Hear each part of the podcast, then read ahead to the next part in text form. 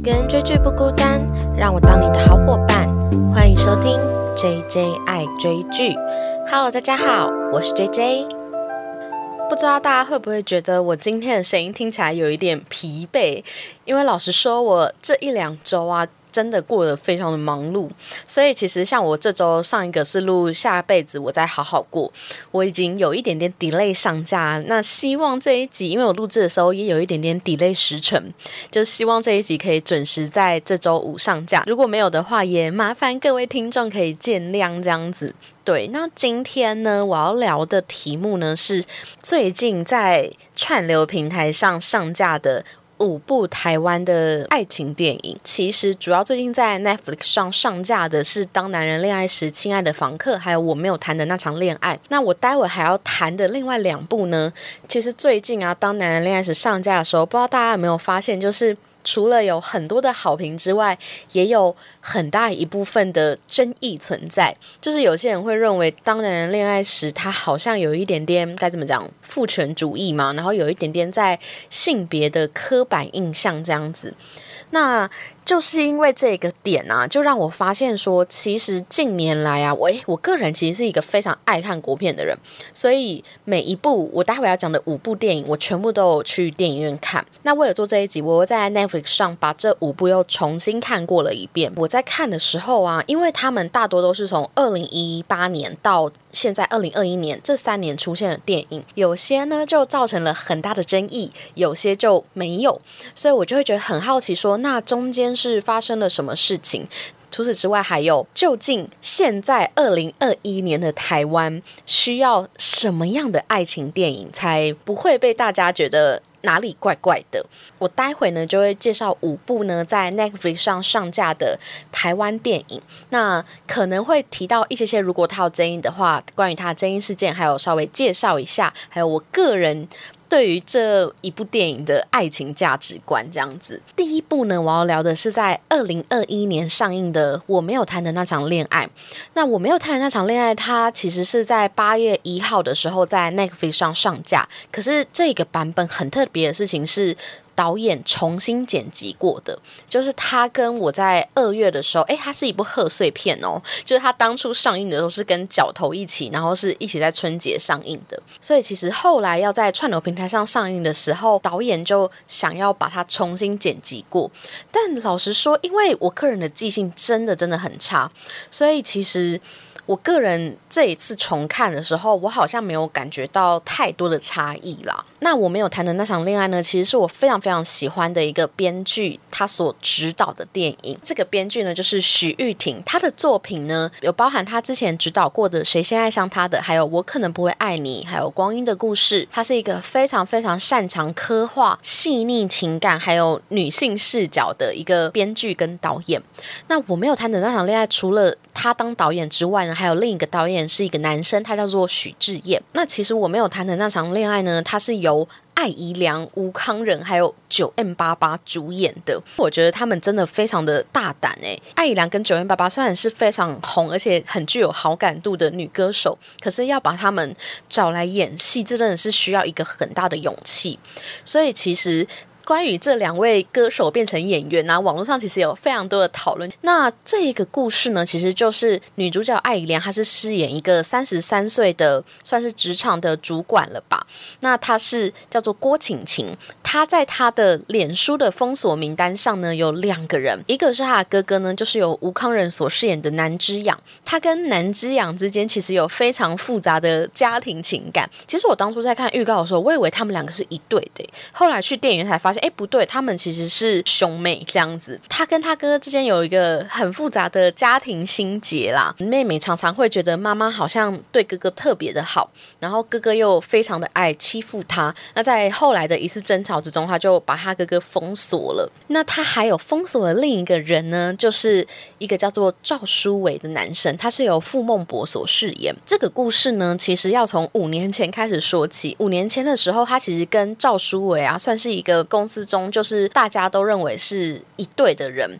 但是其实他们当时只是一个非常好的朋友。那郭晴算是他一直单方面的认为自己在喜欢赵书伟。这个故事为什么叫做我没有谈的那场恋爱？那当然就是最后他跟赵书伟并没有真的谈成那一场恋爱。可是所谓的恋爱，一定要能够有牵手、拥抱啊，或是实际上恋爱的行为才叫恋爱吗？如果两个人都有。彼此互相喜欢的心，这件事情叫不叫恋爱呢？那故事呢？其实是从五年之后，就是在郭晴晴的生活中，没有任何一个值得她信任跟相信的人。她的绰号呢，就是被下属跟同事叫做“面瘫姐”。她的脸呢，就是一副很厌世的样子，然后对生活都不抱任何期望，然后对每一个人都好像一个刺猬在过生活。每一天呢，都工作到凌晨半夜，然后日复一日。然后生活就过得很一团乱的感觉，直到他的哥哥吴康仁饰演的南之阳，他似乎生了一场病，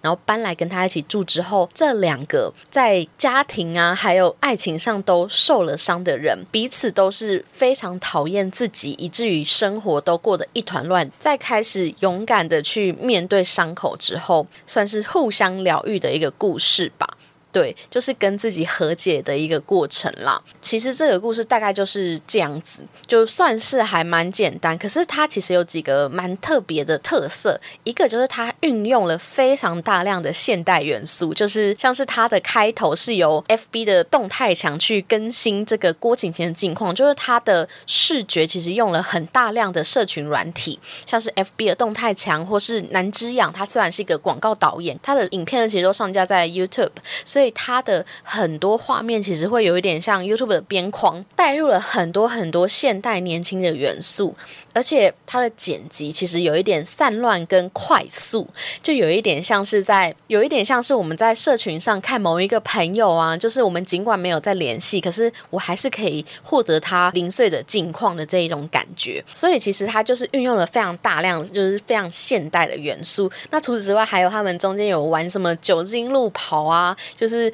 看到一间便利商店就要停下来喝酒的这个游戏。还有就是有一点像是恋与制作人那个游戏开发，对，就是爱情游戏。所以其实，呃，我觉得这部电影呢，它作为二零二一年的电影，真的非常跟得上时代。而且其实像这个故事，郭晴晴她前面就是封锁了南之养跟另一个男主角赵书伟嘛，我觉得真的很像现代人的感情，诶，好像一封锁之后，我们之间就。再也没有了联系跟情感了。可是实际上，例如南京养也可以透过实体的接触，例如来敲郭晶晶的家门，或是去他的公司找他，去跟这个妹妹重新建立关系。可是。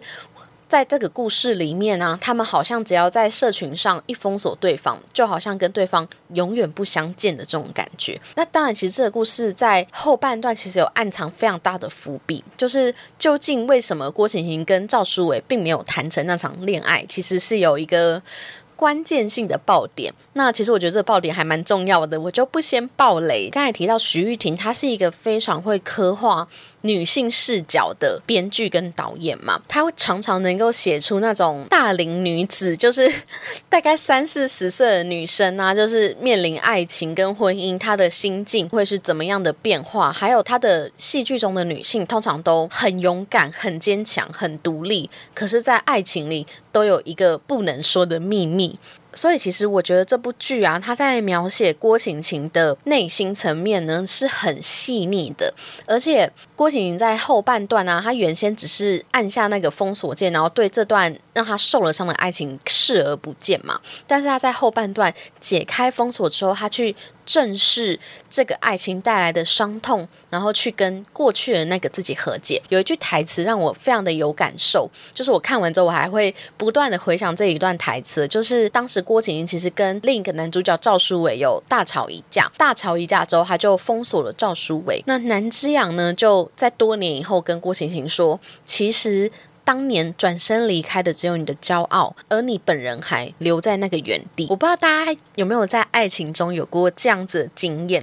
你有时候以为跟一个人分手之后，你潇洒的转身离开，就好像什么事情都没有发生。可能多年以后或某一个很小的时刻，想起那一段过往的时候，你的心还是会觉得啊，有一点酸酸，或是甚至会到哭泣的这个程度。就好像你其实从来都没有去正视那个伤口，然后像郭晶晶一。样去跟过去的那个自己和解过。所以其实我觉得他除了有两个议题，一个是现代人的爱情，第二个呢就是在爱情中受了伤的人，你究竟要如何去疗伤？还有最后第三个就是他们。最后第三个呢，就是郭晴晴跟南之阳啊这两个角色，他们在爱情中都有非常讨厌自己的部分，以至于他们在现在的生活中就是一团乱嘛。所以他其实最后带入了一个非常算是这整部剧的核心概念吧，就是唯有爱自己。跟自己和解，才能够真正的去拥抱下一段恋情，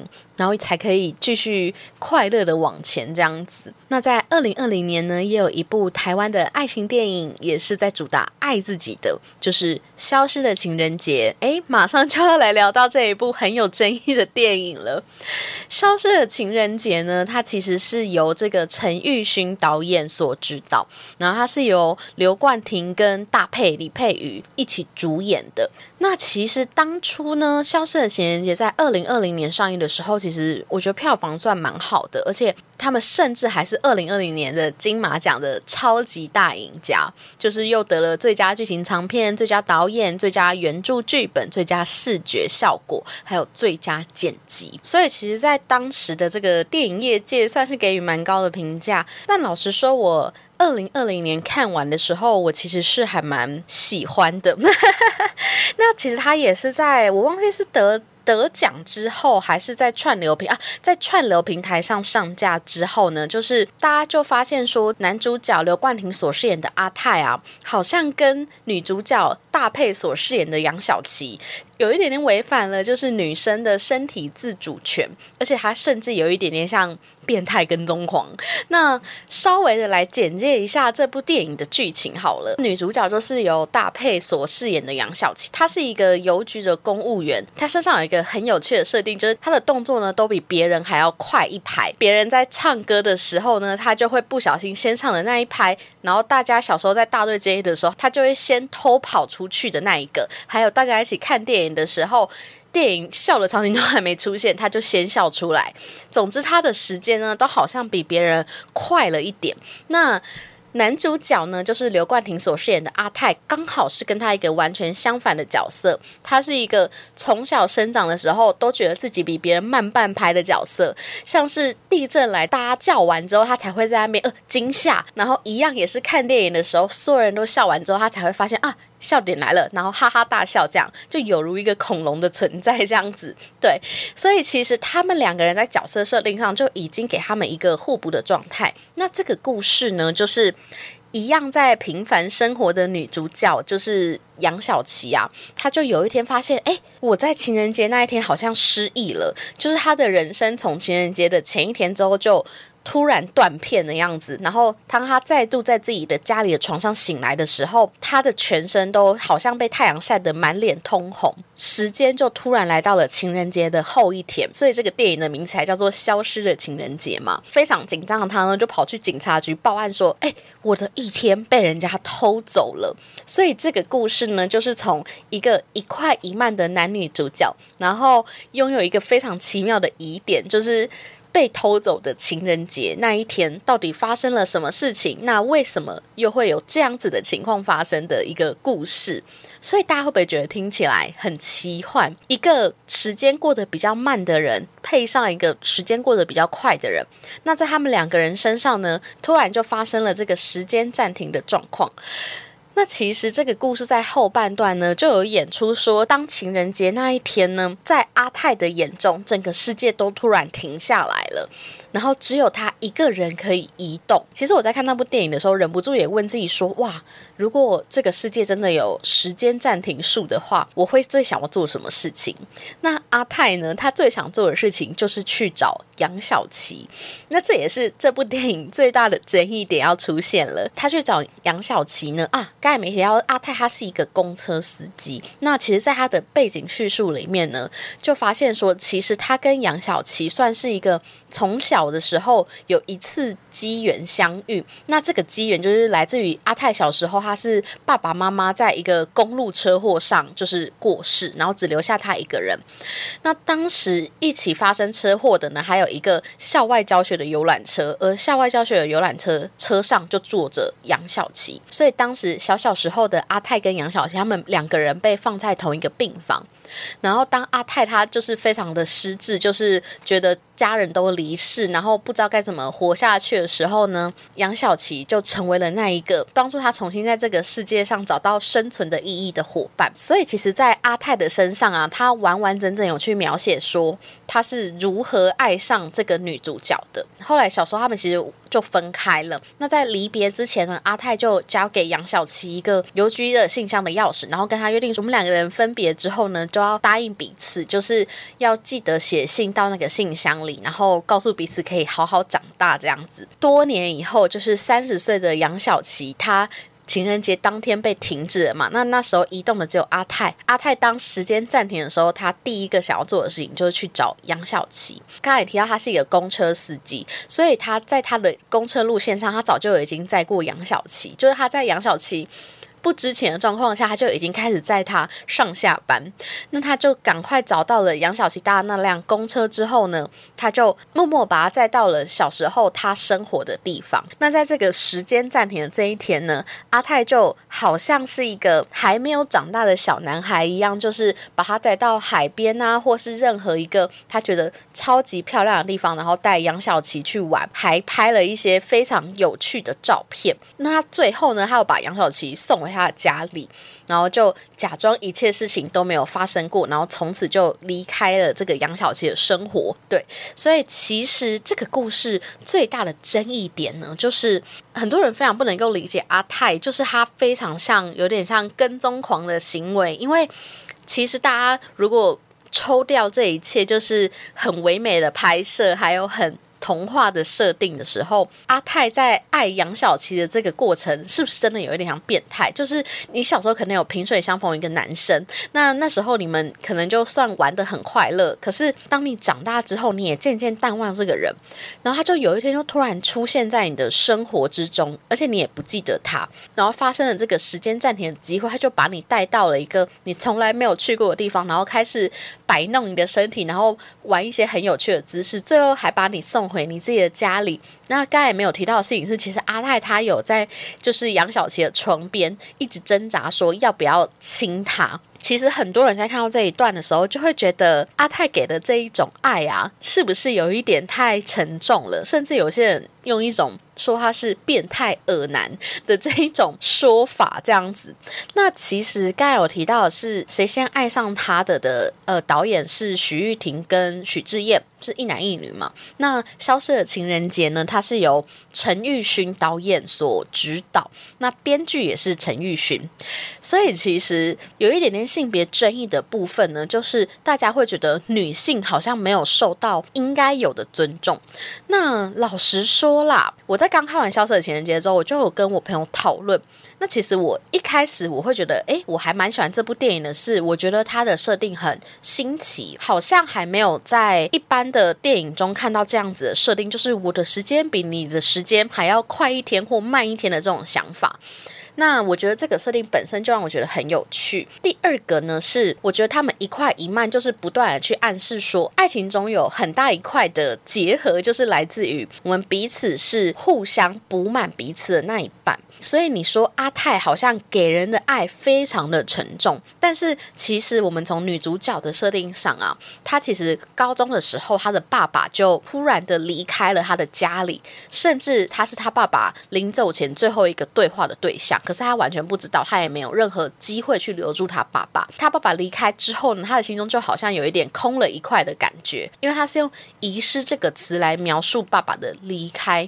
那其实她长大之后呢，她就。是一个算是蛮长相平庸的女生，那在三十岁之际呢，她似乎也好像没有谈过恋爱，所以她也开始会感到非常的慌张。就像她身边有一些就是人见人爱的女生，那如果她没办法成为这样的人，她转头就可能成为另一个没有走入婚姻、非常孤单的，就是年纪比较大的同事的这种形象。当然，大家都会觉得这样子的形象是不是真的就很像男性视角中，就是女生三十岁还不结婚的那种很刻板的样子？所以，老实说，我必须说，这部电影会被说有性别刻板的印象，真的是情有可原。因为其实他在描述女性的很多点上的确有一些些，就是有一点刻板的部分啦。但是呢，我觉得如果只是单纯聊这两个男女主角的话，你会发现女主角她差一点点被一个舞蹈老师欺骗，然后她也非常容易就坠入爱河，因为她太渴望爱了。所以，当阿泰他是一个能够给他满满爱的人，尽管他后来发现阿泰根本就是把他情人节当天就是把他带去一些他不知道的地方，然后像个变态狂在跟踪他的人生，他最后还是爱上他了。我觉得，其实，在描述男生爱上女生的部分是很细微的，但是在描述女生爱上男生的部分，真的没有这么的仔细。所以，我觉得也是这一块，也让很多女生觉得。好像没有那么舒服，就是你你这么热烈的爱我，我就一定要爱你吗？我自己给他解释是，我这次重看的时候，我其实就重新细看女主角的设定背景，他们就是一个完美互补的状态啦。就是我们一般人可能拥有满满的爱情生活或是家庭亲情友情的爱的人呢，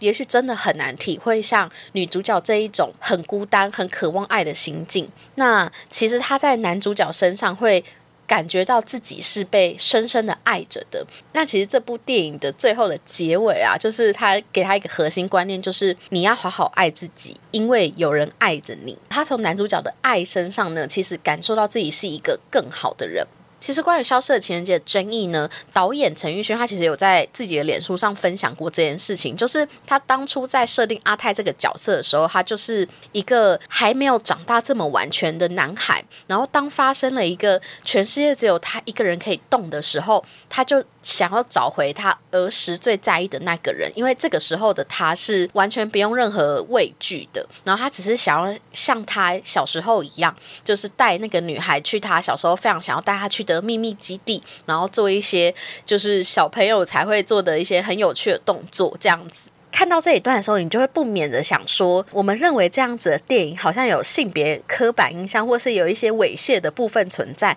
是不是因为我们都是开始有这些思想的大人呢？所以，其实我觉得有这样的争议存在是必要的，就是大家都要有警觉心。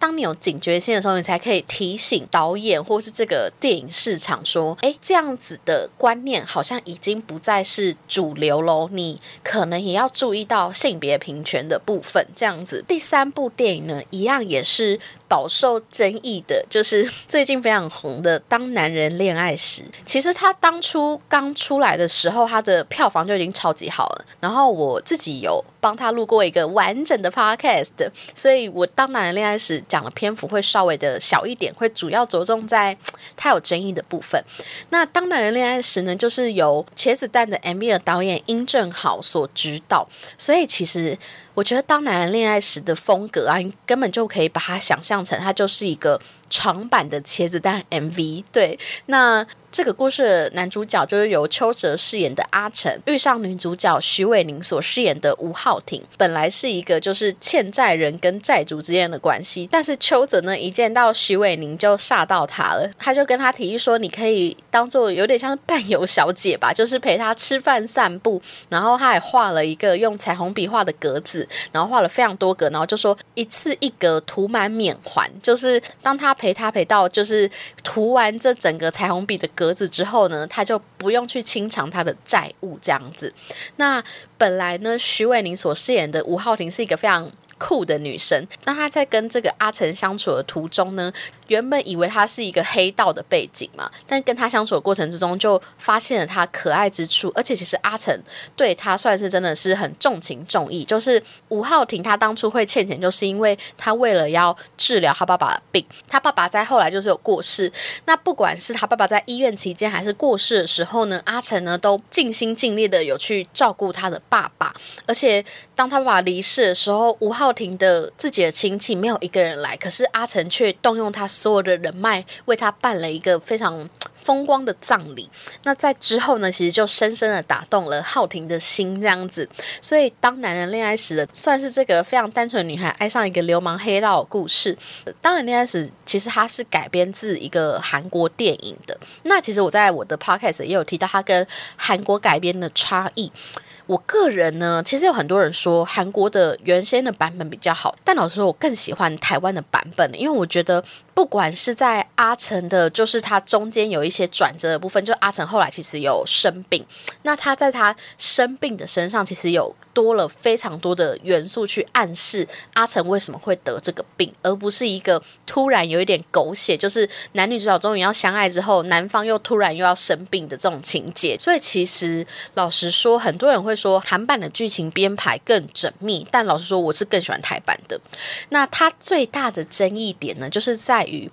男生跟女生真的有非常非常非常强烈的。性别刻板印象就是男主角阿成呢，就是非常的霸气跟自我，而且他都用他自以为对对方好的方式去对待对方。如果我听过我上之前 podcast 的听众呢，其实我对这个点有有特别说，其实阿成呢，他在他的角色背景上，他遇到的所有的女性都是要跟他来拿钱的人，在他的所有的周围都是。用钱去解决任何的事情跟他人的需求，可是他遇上了这个浩庭，为什么他会爱他？就是因为浩庭是一个对钱不屑一顾的人，他好像拥有自己的人生目标跟梦想，那那个梦想是不用用钱衡量的，他用钱是买不到这个女人的心这样子，所以我觉得在故事的前中后，他一直都有去。铺成阿成从一开始只会用钱对一个人好，到后来他去渐渐的理解。浩庭真正需要的东西是什么？他需要的只是一个能够照顾他的人。他最大的困难就是他的爸爸，所以他去解决了关于他爸爸的问题。另一个很大的争议点就是，女方好像一直以来都是一个牺牲奉献的角色。不管是一开始她为了照顾爸爸而欠债，然后到后来她跟阿成在一起之后呢，她又无条件的原谅阿成，因为阿成在中间其实做了一件非常让人生气的事情。就是他拿浩庭的钱去奋力一搏，那当然他这个奋力一搏是为了两人的未来着想，但是他从来都没有跟女方讨论过。我觉得这件事情真的也我也是很难理解啦。对，到了结局的部分呢，其实阿成还留了一个他的爸爸浩庭，他从照顾自己的爸爸到照顾阿成，最后还照顾了。阿成的爸爸，他就像是一个圣女，然后牺牲奉献的这一种角色，所以我觉得在当男人恋爱时呢，有一个非常严重的性别刻板的印象啦。那我个人其实我觉得，单从感情的层面来看的话，其实是一个愿打一个愿挨的。我们会觉得这种感情好像很不平等、不对等，但是我觉得，就像刚才前面提到的《消失的情人节》，男女主角就是一个互补的角色。那当然，恋爱时呢，我觉得如果细细看，你会。发现其实阿成还是有努力的去补足浩庭需要的那一块，但是不可否认的事情是，我对于女生一直是一个照顾者的角色，我也是觉得很难认同啦。但是这部电影还有一个更大的争议点，就是大家会觉得是不是有一点点职场性骚扰的部分？我觉得用到性骚扰这个词的确是比较严重了，因为其实，在后续这部电影上线之后，有很多的访谈是有提到说，里面有一场就是非常关键的，就是告白的吻戏呢。导演并没有事先告知女主角徐伟宁什么时候有吻戏，他是为了要去捕捉徐伟宁身上一个非常真实的那个惊吓感。那在这个电影里面，你就会发现，当浩庭被阿成亲吻的那一刻，那个脸真的有吓到。而且是有点措手不及这样子，那当然他没有表现出厌恶，因为他们两方都还是非常专业的演员嘛。所以其实后来大家就觉得说，其实徐伟宁她算是一个演技很好的女主角了。就算你跟她事先讲这件事情，也可以演出那个惊吓感。导演这个行为是。很不尊重徐伟宁的，甚至可能已经有一点点涉嫌到职场的性骚扰，或者是侵犯这个演员的身体自主权，因为他没有告诉他，如果徐伟宁他真的很不想要接吻戏。当然这应该不太可能啦，对，毕竟都来演爱情戏了。但是我自己觉得观众能够思考到这个争议点，真的是还蛮认同的。就是因为很多人会觉得说，哦，他其实是一个专业的表演。那为了捕捉到这个表演艺术最美好的那一刻，这件事情是必须做的。但是我觉得现在的观众啊。与其就是你给我一个这么真实的东西，我们好像更在乎的是演员他是不是在这个演出的过程中是感到舒服的。那当然，这个争议后来有访问徐伟宁说他觉得怎么样，但是徐伟宁他当然是一个非常专业的演员，他就觉得说哦，其实他没有这么在意，就是他没有放在心上。其实现在的观众已经更意识到演员的身体自主权还有性别平权的部分。对，接下来呢，我们就要来聊两部似乎是更接近性别平权的部分的电影了。那第四部呢，就是二零二零年上映的《亲爱的房客》，就是由我们的影帝莫子仪所饰演。那他在去年的金马奖也有拿到最佳男主角。那其实呃，我觉得我比较想要聊《亲爱的房客》，一个很大的原因是，我觉得他有一个议题是在聊说，当对女生的刻板印象发生在男生的身上的时候呢，你会觉得这件事情会不会很奇怪？那这个亲爱的房客呢？顾名思义，就是在说，呃，楼上的房客跟楼下的家庭的故事。那楼上的房客是谁呢？就是由男主角莫子怡所饰演的林建一。那楼下的家庭呢，是由陈淑芳所饰演的房东太太，她是叫做周秀玉。那她是一个患有糖尿病的老人，她的一只腿啊，其实已经有一个蛮严重的伤口，甚至已经到了似乎要截肢的地步。那他还有一个孙子。是由白润英所饰演的王优宇。那故事一开头呢，你会想说他们应该是楼上跟楼下访客的关系。那在后面你就会发现，其实为什么莫子怡所饰演的林建一他会这么用心的去照顾他们一家人呢？其实是因为他跟他的已经过世的爸爸，就是由姚纯耀所饰演的王立维。是恋人关系，所以这一部呢，其实是一部同志电影。故事的一开头呢，他们好像原本是算是和乐一家人，只是爸爸就过世了。那爸爸过世之后呢，林建一就有点负担起，像是他的，我觉得我用这样子讲也不太对，就有点像我们传统认知的妈妈吗？就是一个爸爸离开之后，他的伴侣收养了他的儿子，就他后来其实有收养他九岁的小孩，就是王优宇。然后也负担起那个过世的爸爸原先的在这个家庭的责任，就是照顾他的妈妈。这个故事的最大的转折点呢，就是来自于有一天，淑芳阿姨所饰演的那个老太太她过世了。那在她的身体尸检报告中呢，就发现她含有一个叫做芬太尼的成分，那其实就是非常强效的吗啡。那这个世元界所饰演的王立刚啊，他就回来发现自己的妈妈意外过世之外，还在他的体内发现了好像疑似毒品的成分嘛。然后他的侄子呢，也被林建一收养走。除此之外呢，他的妈妈留下来的那栋房子已经过户给他的侄子，于是他就开始怀疑说，因为当他的侄子已经被这个林建英收养之后，那他就能够顺理成章的拿到这个房子的所有权嘛，所以当。许久没有见的叔叔回来，发现这些事情的时候，他就觉得很奇怪，是不是他的妈妈其实是被他害死的？所以这个亲爱的房客呢，我觉得他讨论的议题其实不只是同志层面，还有讨论到。安乐死的话题，就是像淑芳阿姨所饰演的那个角色，她其实已经患有非常严重的病痛，甚至到故事的后半段，已经即将要截肢，她已经过得有一点生不如死的角色了。这个故事还有另一个看点，就刚才提到，它很悬疑的地方是，你本来以为木子怡所饰演的那个林建一他是无辜的，可是，在警察不断的追查下去的时候，会发现其实淑芳阿姨里面的那个药物啊，还真的是莫子怡买的。那他。买来究竟是怎么样让淑芳阿姨服下？他是不是真的是别有居心这样子？对，就他很刻意想要营造出这种有一点悬疑的感觉。那当然，这个故事的结尾，你就会发现，其实一切都是一个悲伤的结局啦。不管是林建一跟王立维之间的感情，还有王立维为什么过世，然后还有。淑芳阿姨她为什么会服下这个药物？其实还有另一个议题呢，就是林建英跟王悠宇他们之间是收养的关系嘛。所以其实我觉得这一整出戏啊，他聊的层面其实有非常多。老实说呢，我从电影院刚看完这部电影走出来的时候，我其实是充满疑惑的。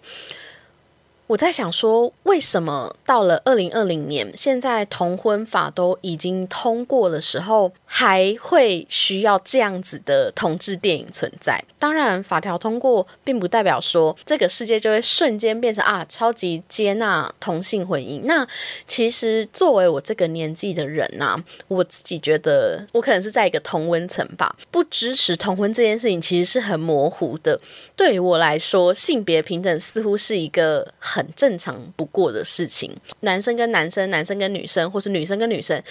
结婚都是一件很正常的事情，所以当我在这部电影里面，其实看到了非常多，例如女法官在调查林建一的时候，会问他说：“你明明只是一个楼上的房客，为什么你要对楼下这个家庭这么亲切，甚至你要收养这个小孩？”然后林建一就跟这个法官说：“他跟小孩的爸爸是情侣关系。”法官就有一点露出难以置信的这个表情，然后提出了一些质疑。然后这时候林建一就回他说：“如果现在这件事。”事情是发生在女生身上，你还会觉得这件事情很奇怪吗？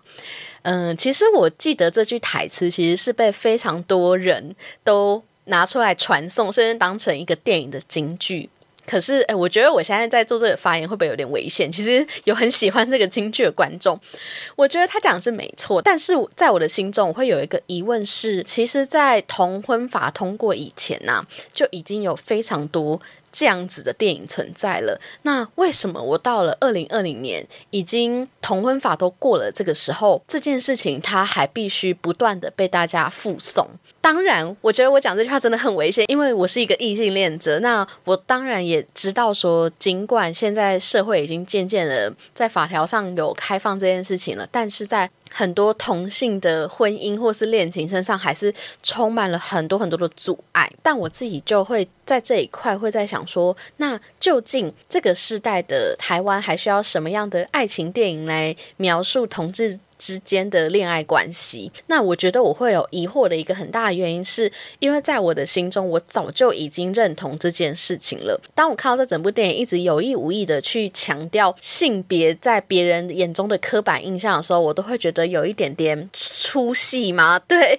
但是不得不说，这还是一部非常好的剧情，因为它当然不只是单纯的聊同志的关系，还有刚才提到的，就是。当同志一方离开的时候，你会怎么做？其实我觉得林建一在做的事情，就跟当男人恋爱时的徐伟宁在做的事情是很相近的，只是这个性别是完全不一样。所以我觉得这整部电影它很有趣的事情，是它把原先我们加重在女方的那一个刻板印象。在这部电影是用男方呈现。那如果你看到一个男生在做这件事情的时候，你会不会也像那个法官一样，充满了疑惑？跟你为什么要这样做？那第五部就是二零一八年播出的《谁先爱上他的》。第一部有提到，就是他是我没有谈的那场恋爱的导演上一部的作品。那《谁先爱上他的》也是由徐玉婷跟许志燕所指导。那他的编剧呢？不止徐玉婷，还有一个非常厉害的台湾编剧叫做吕石原。吕石原他有一部戏剧是我还蛮喜欢的，就是客家电视台播出的《出境事务所》，还有二零一九年播出的《我们与恶的距离》。对，所以他其实是一个真的非常厉害的台湾编剧。那我为什么很喜欢《谁先爱上他的》呢？因为我觉得在这部电影里面，他。完完全全的去模糊男女之间的关系。那这部电影的剧情呢？其实它是女主角是由谢盈萱所饰演的刘三连，然后她是一个非常典型的那种你在家里好像会看见那种，就是有点直升机父母啊，就是非常掌控孩子的食衣住行。的一个妈妈，然后过得很谨守本分，然后非常传统的女性，可是在她身上发生了一件有点真的很悲剧的事情，就是她的老公呢是由陈如山所饰演的宋振元。那他在故事的一开头其实是已经过世的状态。他在过世前呢，其实离开了他原先的这个家庭，就是跟刘三连一起共组的这个家庭，因为他是一个藏在深柜中的同志。他在跟刘三连结婚十几年之后，有一天跟刘三连说：“我要离开这个家。”因为我其实是一个同性恋，这样子，我觉得他这个桥段呢，真的演出了很多，就是藏在深柜中的同志会遇到的问题，就是当时他们可能为了符合社会期待，然后就会跟一个女生结婚，但是我们也不得不承认，谢盈萱所饰演那个刘三连这个角色，真的是。最无辜的一个女性，就是她非常谨守本分的过自己的生活。可是为什么在她身上会发生一个老公可能没有爱过我的这种状态？那她外遇的那一个，我觉得这是一个很搞笑的部分，就是他外遇那个叫小王还是小三呢？反正他饰演的角色呢，就是由邱泽所饰演的高玉洁阿杰。他们其实是在他跟刘三连结婚之前他就相遇了。后来这个宋正元他无法忍受世俗对于同性恋。的眼光，所以他决定走入家庭跟婚姻，然后还生了一个孩子。他在十几年后发现自己得了癌症，那在生命最后的时日，他决定要真实的面对自己，所以他就回去找了他的人生的挚爱，就是由邱泽所饰演的阿杰嘛。对，所以其实我觉得在这部剧里，他不断的去模糊，虽然他。的确还是在聊同志恋爱会遇到的难题，或是同志必须面对这个社会价值观的障碍。但是呢，我觉得他在这个小三与小王的对决，小三指的其实是刘三连哦，然后小王呢是指的是邱泽，因为他是一个男的小三，所以他多了一根，所以叫做小王。这整个故事的叙事的角度呢，是由他们之间的孩子，就是宋晨曦这个小。朋友去诉说这整个故事，因为这个故事的一开头呢，其实是他的爸爸就是已经过世了嘛，然后他的妈妈呢要去领爸爸保险金的时候，发现他的爸爸把保险的受益人都填。高玉洁这个阿姐的名字，然后她的妈妈就觉得超级羞辱，因为她在她老公生前的时候就已经遭受了她这个婚姻的背叛，然后死后她老公还没有留任何的钱给她的儿子，所以她就非常的气愤来找他理论。她的儿子呢也就目睹这一切，所以其实我觉得这一整部电影啊，除了在聊同志会面临到的难题呢。最大的就是在争辩说，当你真的是一个像刘三连这样子的角色，就是你的老公在多年以后告诉你，其实我是一个同性恋。她当然也在意她老公爱上的是男生，可是她更在意的事情是，他对我的爱到底是真的还假的？我们相处了十几年。他对我难道一点爱都没有吗？我真的觉得谢颖轩在这一部电影真的表现的非常非常的动人诶，我真的在她身上哭了非常多次。那她也因为这部电影就是有得二零一八年的金马奖最佳女主角。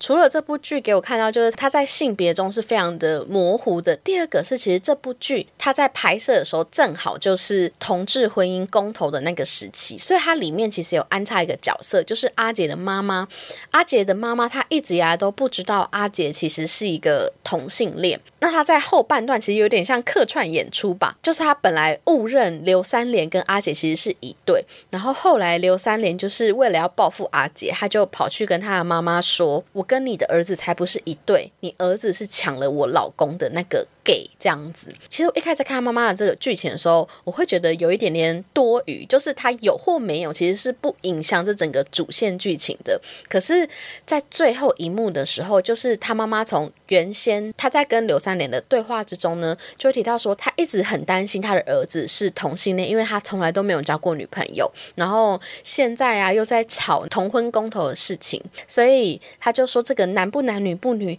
这个世界真的很混乱。这样，然后到后来。他从刘三连的口中得知自己的儿子是一个同性恋之后，他却选择了接纳。那一刻，我就觉得真的非常的感动。就是我觉得那是那一个时代，就是二零一七、二零一八年那一个时期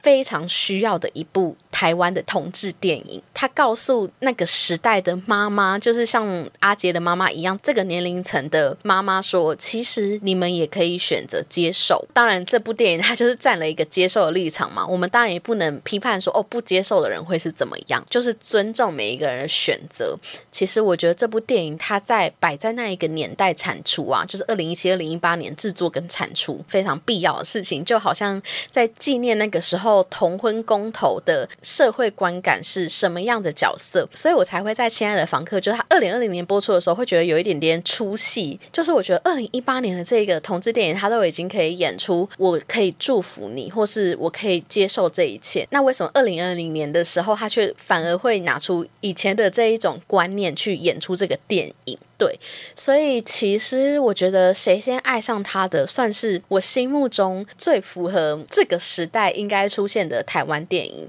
那他能够制作出。不管是男生视角跟女生视角，都有不一样的看法。主要可能就是因为我提到我前面这五部啊，除了这个谁先爱上了跟我没有谈的那场恋爱是男导演跟女导演指导，所以他们才可以同时描绘出男方视角跟女方视角嘛。那其他三部其实主要就是。男性视角居多，所以我觉得在性别的争议上就会有一点明显。不知道大家在听完这五部爱情电影之后，你们会最喜欢哪一部台湾的爱情片？那老实说，其实近几年台湾的爱情国片真的还蛮多的，我还有好几部都没有选。那我目前就是先选了这五部，都可以在 Netflix 上看到，然后也是近期就是讨论度比较高的五部电影。当然，中间可能会提到一些些大家不一定这么认同的争议点，你们也可以提出你们的想法。那我最后也想问大家说，大家觉得在二零二一年的这个台湾呢，